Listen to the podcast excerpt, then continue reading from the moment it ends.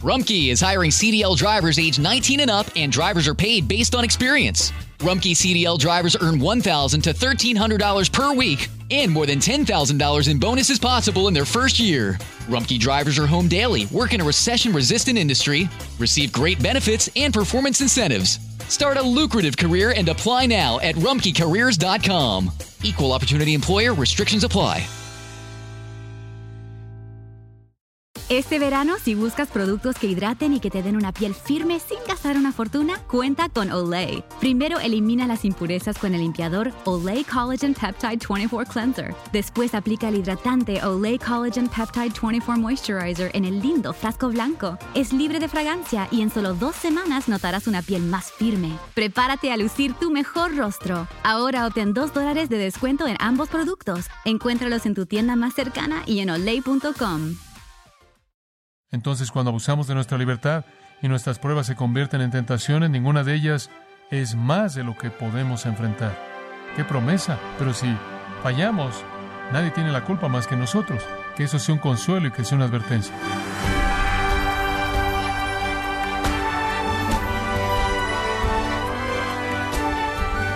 Sea usted bienvenido a esta edición de Gracia a vosotros con el pastor John MacArthur. Muchas personas invierten gran parte de su dinero en defender sus libertades personales. Es el derecho a decir lo que queremos o hacer lo mejor que nos parezca, y muchos creen que defender las libertades de los demás es el sacrificio más noble que se puede hacer. Pero, porque la Biblia nos dice que lo que más honra a Dios es ceder sus derechos por el bien de los demás, hoy John MacArthur continúa mostrando trampas comunes que podemos encontrar cuando no entendemos nuestras libertades cristianas correctamente, parte de la serie Trampas de la Libertad Cristiana, aquí en Gracia a Vosotros. La verdad de la idolatría. La verdad de la idolatría. Ahora sabemos que en esta sección en la que estamos, en 1 Corintios, que el apóstol Pablo está tratando con un tema en particular. Este libro trata con problemas que enfrenta la Asamblea Corintia y que enfrentan realmente todos los creyentes. Algunos de los problemas son los que Pablo mismo reconoció, otros los que los corintios reconocieron y acerca de los cuales preguntaron. Una de las preguntas que los corintios presentaron fue en referencia a la carne ofrecida a los ídolos. ¿Era correcto que ellos comieran carne que había sido ofrecida a un ídolo? Y eso presentó el área entera de la libertad cristiana en asuntos no morales. ¿Qué derecho tiene el cristiano en el área en donde la Biblia no habla? ¿Qué nos permite nuestra libertad de estar libres de hacer? Estamos hablando aquí entonces en el capítulo 8, versículo 1 hasta el capítulo 11, versículo 1 de la libertad de un creyente. Hemos sido liberados en Cristo, ya no estamos obligados por ceremonias o tradiciones o rituales o formas o rutinas o días santos o nuevas lunas o fiestas o días de reposo o cosas como esa, asuntos religiosos. Ya somos libres ahora. Somos libres para ser guiados internamente por el ministerio del Espíritu Santo quien vive en nosotros. Ahora, hay muchas cosas en la Biblia que son prohibidas, hay muchas cosas en la Biblia que son alentadas. Hay algunas cosas que ni siquiera son mencionadas. Y las decisiones que tenemos que tomar en la vida realmente se reducen a qué hacemos acerca de cosas que no son mencionadas. ¿Cómo sabemos lo que está bien y lo que no está bien? ¿Cuál es una guía? ¿Cómo es que nuestra libertad opera? Y los corintios habían presentado esta pregunta al hacer una pregunta en particular. ¿Podemos comer carne ofrecida a un ídolo? Ahora, en ese día los paganos le ofrecían carne a un ídolo. Algunos iban a los sacerdotes, algunos se lo llevaban, se lo comían, se lo llevaban de regreso a casa, algunos salían por la puerta de atrás y se vendía en una carnicería por los sacerdotes que conseguían algo de dinero. Entonces, era probable que si usted iba a la casa de alguien, podría estar comiendo una parte de una carne que había sido ofrecido en ídolo y se la habían llevado a casa. Podía usted estar comiendo carne que había sido comprada en una carnicería que había sido ofrecida a un ídolo. O quizás usted incluso había comprado carne así cuando usted había ido de compras. Ahora, ¿está bien comer esa carne? Los cristianos maduros habían decidido que estaba bien hacer eso porque un ídolo no es nada de cualquier manera, ¿verdad? Un ídolo no es nada.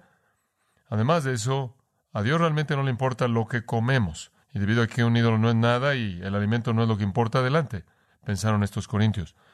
Pero habían algunos cristianos jóvenes en la asamblea corintia, algunos cristianos que estaban diciendo, hombre, acabamos de ser salvos de la idolatría.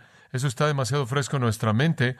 Todos odiaban esa parte de eso. No podemos tocar ese tipo de cosa y me parece que es contaminación hacer eso, estaban diciendo, y entonces había un conflicto en la asamblea y estaban diciendo, oye, ¿qué es lo correcto? Y presentamos un punto muy importante. Podemos tener la libertad de hacer algo técnicamente, pero podría ser refrenado por alguna otra consideración. Quizás cómo podría afectar a alguien más. Quizás está bien en términos de moralidad.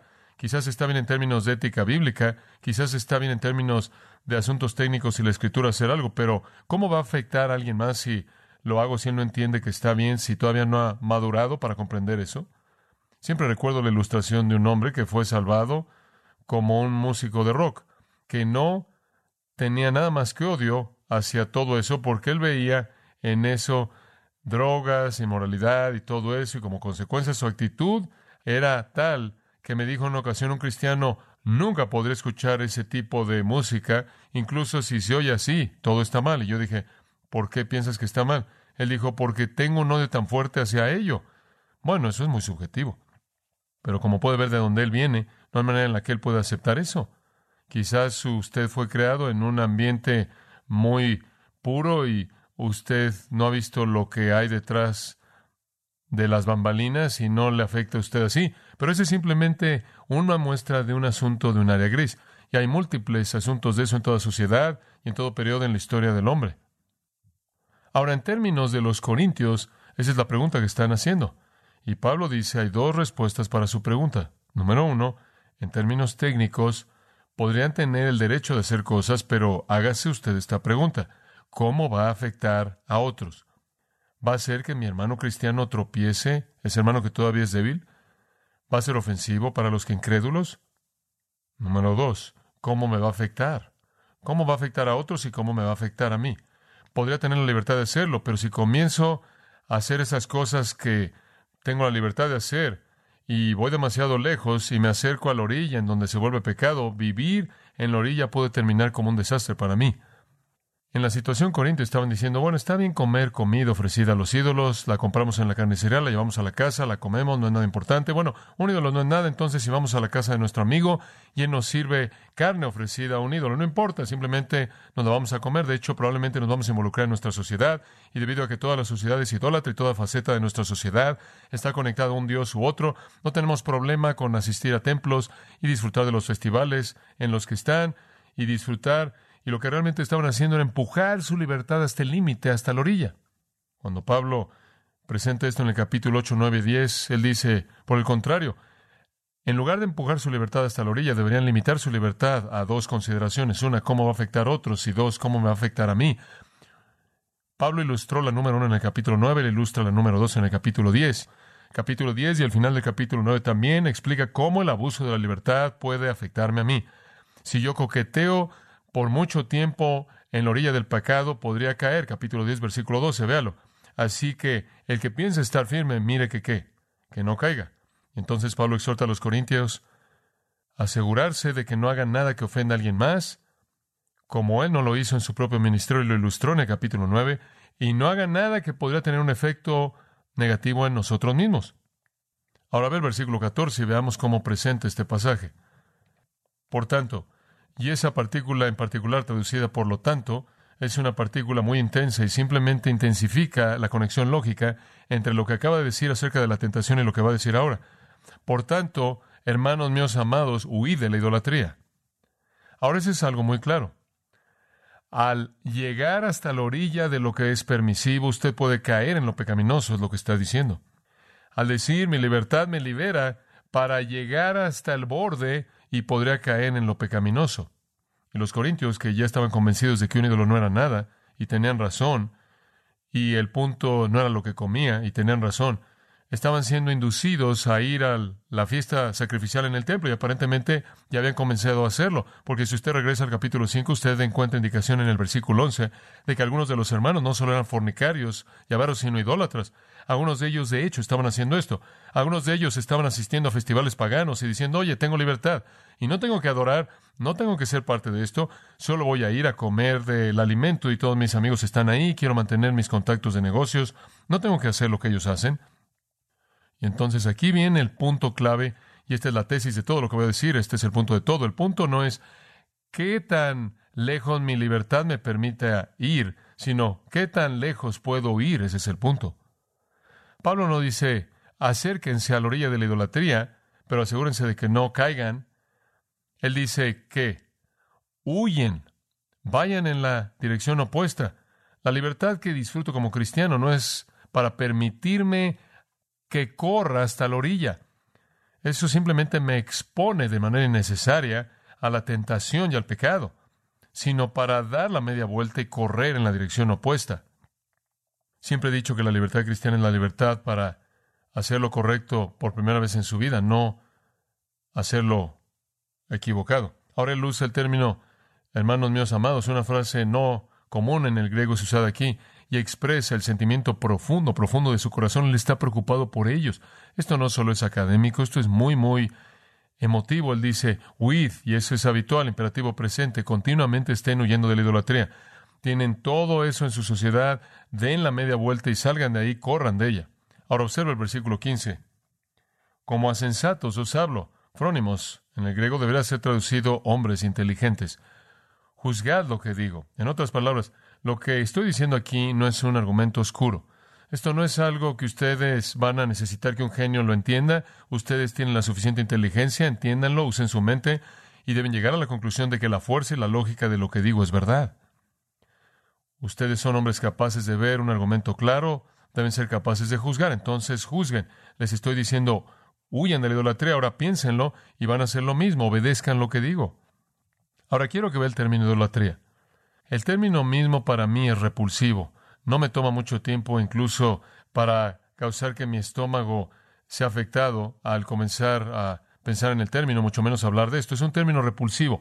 Encaja en algún punto en la categoría de mi vocabulario con palabras como blasfemia, condenación, infierno y Judas. Es simplemente uno de esos tipos de palabras. Uno de esos tipos de palabras por las que no estoy emocionado de manera particular produce gran ansiedad en mi corazón con respecto a mí mismo, con la santidad y la pureza y la persona de Dios. Ahora, permítame decir algo que creo que es muy básico. Esto, creo yo, y con esto me refiero a la idolatría, este es el pecado más serio y contaminador que existe. Ahora espero que entienda eso. La idolatría es el pecado más serio y más contaminante que existe. Y la razón por la que es así es porque le da un golpe directamente a la persona de Dios. Y una vez que usted ha adulterado la persona de Dios, usted ha perdido las guías para cualquier otro juicio moral. Y entonces la caja de Pandora está abierta y todo va a ser caos, a menos de que haya una perspectiva correcta acerca de Dios. Creo que no hay duda de que la idolatría es el pecado más serio y contaminante de todos, porque le da un golpe directo a la persona de Dios. Esa es la razón por la que de los diez mandamientos los primeros tres están relacionados de manera directa a la idolatría. Porque ese es el comienzo de todo. Si usted no tiene la perspectiva verdadera de Dios, entonces todo está perdido. Ahora necesitamos ver de cerca la idolatría, porque si es tan importante, si es el peor pecado de todos, si la Biblia tiene tanto que decir de ella, y créame, ni siquiera podrá comenzar a cubrir todo lo que las escrituras dicen de la idolatría. Si eso es verdad, entonces realmente debemos entender qué es esto. Ahora escuche, le voy a dar varios puntos principales y muchos subpuntos. No se preocupe por los números y las letras y cosas, solo entiende el punto y vamos a estar bien. En primer lugar, y solo voy a darle una definición amplia y después entrar en términos particulares a la idolatría. En primer lugar, la idolatría es una calumnia contra la persona de Dios es una calumnia contra la persona de Dios. La idolatría calumnia a la persona de Dios. Y eso, amados, es el pecado más terrible. Usted está actuando con el corazón de Satanás, usted va con el corazón del sistema, usted está en el corazón del pecado cuando usted calumnia a Dios. El corazón idolatra, y aquí está el punto, asume que Dios es diferente de lo que Él es. Y ese es un pecado terrible. Tozer dice, y lo dice bien, un Dios que ha sido concebido en las sombras de un corazón caído de manera natural no va a tener semejanza al Dios verdadero. Fin de la cita. Como puede ver, la idolatría no es solo usar ropa de cierta manera y postrarse ante una roca. La idolatría no es solo doblar la rodilla ante una imagen. La gente civilizada en nuestra sociedad no hace eso mucho. Pero la idolatría, y esto es importante, es asumir que Dios es algo que Él no es. Es obtener una perspectiva indigna o equivocada de Dios. Eso es idolatría. Perversiones acerca de quién Dios es. Es idolatría. En Romanos capítulo 1 tenemos básicamente el patrón de esto. Habiendo conocido a Dios, Romanos 1.21 dice, no le glorificaron como a Dios, ni le dieron gracias, sino que se envanecieron o se ensoberbecieron en sus en sus pensamientos y su necio corazón fue entenebrecido. Profesando ser sabios, se hicieron necios y cambiaron la gloria del Dios incorruptible en imagen hecha en semejanza de hombre corruptible. El hombre siempre ha querido hacer de Dios a su propia imagen. El hombre siempre quiere arrastrar a Dios, hacerlo bajar y forzar a Dios para que sea como Él es. Y veo esto tantas veces. Queremos convertir a Dios en lo que somos. Cualquier pensamiento indigno acerca de Dios es idolatría. Y una de las cosas que hacemos, creo yo, con mayor frecuencia, en este acto idólatra en particular de reducir a Dios a nuestro nivel, le puedo dar una ilustración simple de esto. ¿Se ha dado cuenta que el nombre más popular para el Hijo de Dios, para la segunda persona de la Trinidad es Jesús? Lo único que usted oye es Jesús, Jesús, Jesús, Jesús. Y lo que han hecho en las mentes y corazones de la gente es que han hecho de Jesús una especie de amiguito, un compañero muy humanista. El nombre de la segunda persona de la Trinidad es el Señor Jesucristo.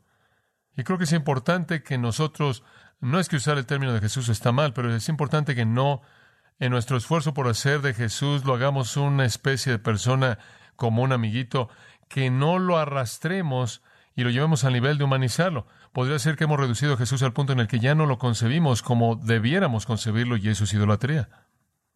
Le voy a dar otra ilustración de esto. Cuando usted en su propia vida no confía en Dios, eso es idolatría. Dice usted, ¿qué quiere decir? Bueno, Juan dijo, el que no cree a Dios lo hace qué? Un mentiroso. Digamos que como cristiano usted tiene un problema. Y en lugar de orar al respecto y confiar en Dios por él, entra en pánico y comienza a dudar a Dios eh, y comienza a dudar de Dios en su mente. ¿Sabe usted lo que ha hecho? Acaba de dudar de Dios, ¿verdad? Acaba de decir en su mente, Dios, no estoy seguro de que puedes hacer lo que dices y eso es blasfemia, ¿verdad?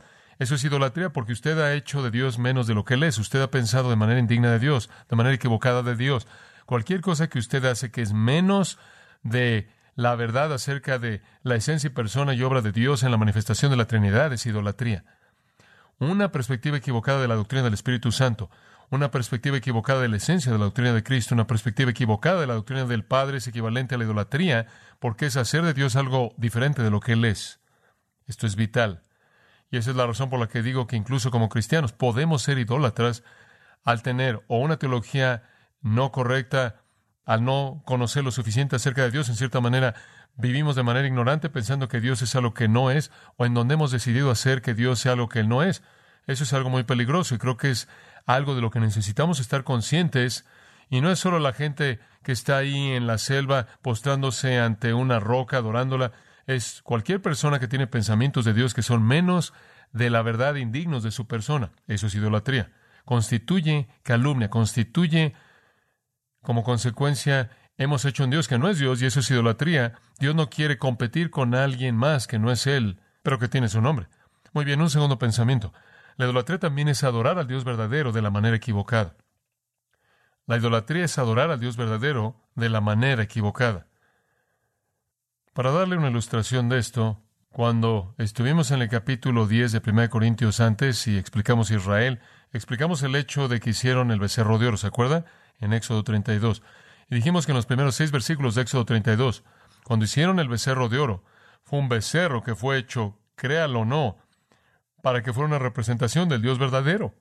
Estaban representando al Dios que los sacó de Egipto. Estaban adorando al Dios correcto, pero de la manera incorrecta, ¿lo ve? Está pasando mucho de eso, créame, hay mucho de eso. Hay personas en la actualidad que están adorando al Dios verdadero de la manera equivocada. Una manera de hacer eso es adorar al Dios de verdad, con emociones carentes de verdad. ¿Sabe usted lo que quiero decir con eso?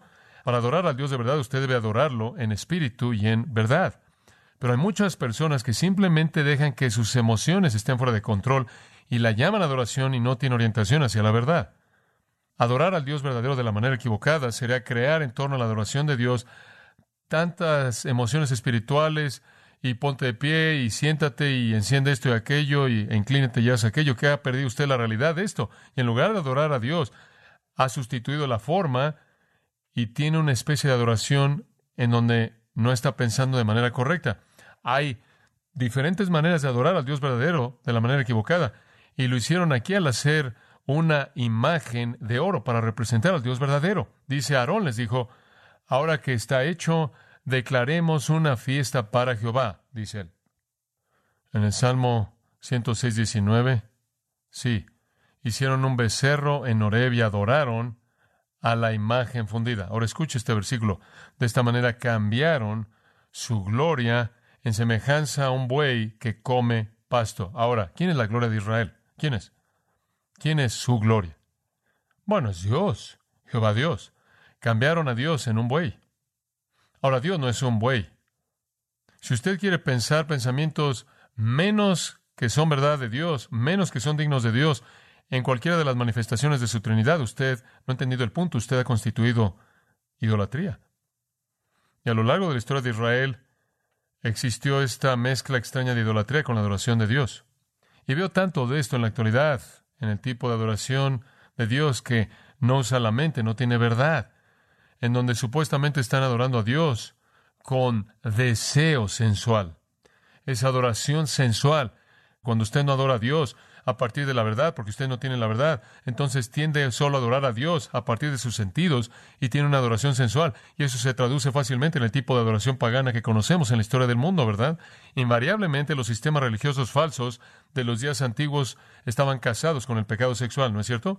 Porque era adoración sensual, era experiencia pura, sin base o cimiento. Entonces tiene eso. Por un lado puede tener ese tipo de situación de credo formal muerta, fría, que realmente constituía el judaísmo en el tiempo de Cristo. No era nada más que idolatría también, porque estaban adorando la forma en lugar del Dios que estaba detrás de la forma. Muy bien, entonces le he dado dos pensamientos para comenzar. La idolatría es calumnia en contra de la persona de Dios. En segundo lugar, la idolatría es adorar a Dios de la manera equivocada. En tercer lugar, ahora le voy a dar algunos puntos específicos de la idolatría para ayudarle a definirla. La idolatría es adorar a cualquier imagen, es adorar a cualquier imagen. Y hay tantas escrituras que ni siquiera intentaremos cubrirlas todas para definir esto, pero le voy a dar una. Isaías 44, 17. Simplemente le va a ayudar a entender qué queremos decir con esto. Y él está explicando aquí la idolatría y la torpeza de la idolatría, y él tiene una sección entera de esto aquí. Hacen una imagen, detalle, versículo 9, y todo esto forman un Dios, versículo 10, y él sigue y sigue. Él describe cómo lo hacen y cómo lo construyen, cómo lo colocan en el fuego y demás. Versículo 15 hace una imagen de talla, se postra ante ella, quema parte de ella en el fuego, con parte de ella come carne, calienta su comida y está satisfecho, se calienta a sí mismo y demás. Y sigue versículo 17, y lo que queda lo hace un Dios, incluso esta imagen de talla se postra ante ella y la adora, le ora y le dice, líbrame porque tú eres mi Dios. Ahora, allí hay una definición perfecta de un ídolo. El hombre lo hace en el fuego, lo coloca en el suelo, se postra ante él, lo adora, hace un sacrificio y dice, tú eres mi Dios, haz esto, haz esto. Eso es idolatría, adorar cualquier tipo de imagen. No debemos adorar una imagen de ningún tipo. Jamás sustituye una imagen por la realidad. La Biblia es clara de que no debemos postrarnos ante imágenes. Oigo a personas diciéndome muchas veces que tienen un retrato de Jesucristo en un pequeño lugar, en donde siempre oran y mientras que están orando siempre se arrodillan ante el retrato de Cristo. Ahora, la idolatría no necesariamente es arrodillarse ante el retrato de Cristo, siempre y cuando usted tenga la perspectiva apropiada. Ciertamente lo coloca en una posición en la que confunde el asunto, pero no necesariamente es idolatría si lo que está en su mente es lo correcto. Pero aún así no debemos adorar imágenes de ningún tipo. Asumir que hay algún poder detrás de alguna imagen está mal. Ahora permítame darle otra idea, número cuatro, y simplemente estoy presentando una lista de estos pensamientos. La idolatría es adorar ángeles. Jamás adore ángeles. Afortunadamente no conocemos suficiente de ellos para que no podamos involucrarnos demasiado en eso. Solo conocemos los nombres de tres y uno de ellos es Satanás y los otros dos son Gabriel y Miguel. Y tenemos una buena ilustración en el libro de Apocalipsis en donde Juan trató de adorar. Y el ángel, ¿qué es lo que el ángel le dijo que hiciera? Le dijo que se pusiera de pie y terminara. Él dijo, yo solo soy una criatura como tú, ¿qué estás haciendo ahí? Abajo. Juan, adora a Dios. No hay lugar para la veneración en la adoración de ángeles, eso es idolatría. En quinto lugar, la idolatría es adorar demonios. En Apocalipsis 9:20 dice que en la tribulación estaban adorando demonios y después procede a hablar de los ídolos de piedra y plata y madera y todo eso. Entonces la idolatría es calumnia en contra de la persona de Dios y significa pensar algo indigno de Dios o erróneo acerca de su persona, adorar al Dios verdadero de una manera falsa, adorar a cualquier ídolo, cualquier imagen. La idolatría es adorar ángeles, la idolatría es adorar demonios y eso se lleva a cabo en la actualidad, ¿no es cierto? La gente que cree en la iglesia de Satanás y se postra ante demonios y se postra ante deidades falsas y seres espirituales, mediums y todo lo que tenemos, todo lo que va con esto. Sexto pensamiento al definir la idolatría. Y no sé si alguna vez ha pensado en esto, pero la idolatría es adorar a hombres muertos, hombres muertos, cualquier hombre muerto. Venerar o adorar a los hombres muertos es idolatría. Y le voy a mostrar un versículo interesante que quizás no haya descubierto acerca de esto. Salmo 106, 28. Únicamente se lo voy a leer, no lo busques, muy corto. Y aquí él está describiendo de nuevo el patrón típico de Israel, siendo tan infiel al pacto de Dios y cayendo en idolatría. Y él dice esto, se unieron también a Baal peor. Esta es una forma de adoración a Baal. Ahora escuche. Y comieron los sacrificios de los muertos. Parte de la adoración a Baal aparentemente involucraba la adoración de los muertos. Israel se había metido en adorar a hombres muertos. Eso es pecado, eso es idolatría. No debemos adorar a hombres muertos, ningún hombre muerto de ningún tipo. Adora a Dios y solo a Él adorarás, dice la Biblia.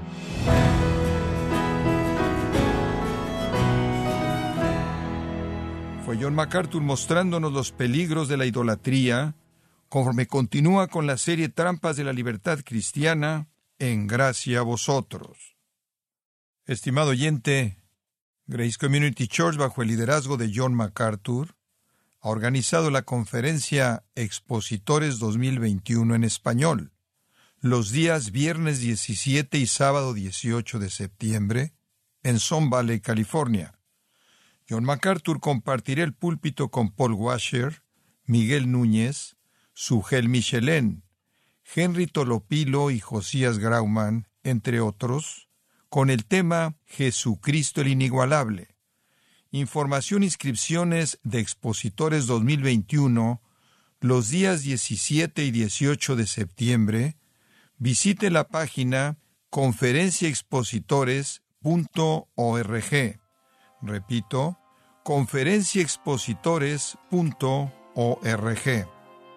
Si tiene alguna pregunta o desea conocer más de nuestro ministerio, como son todos los libros del pastor John MacArthur en español, o los sermones en CD, que también usted puede adquirir, escríbanos y por favor mencione la estación de radio por medio de la cual usted nos escucha en gracia a vosotros. Es importante conocer no solo el país y ciudad de donde usted nos escucha, sino también la radio. Para quienes contactan nuestro ministerio por primera vez, pueden solicitar una copia del mensaje de promoción sin costo alguno, un mensaje por oyente únicamente. Si usted vive en los Estados Unidos o Puerto Rico, escríbanos a Gracia Vosotros, P.O. Box 4000, Panorama City, California 91412 o puede escribirnos a través del siguiente correo electrónico radio arroba gracia punto org. Y en nuestra oración que Dios haya obrado en su vida y hablado a su corazón, desafiándole y ministrándole por medio de la enseñanza de su palabra. Y tenga presente que sus oraciones son vitales y que puede ofrendar a gracia vosotros yendo a nuestra página en gracia.org.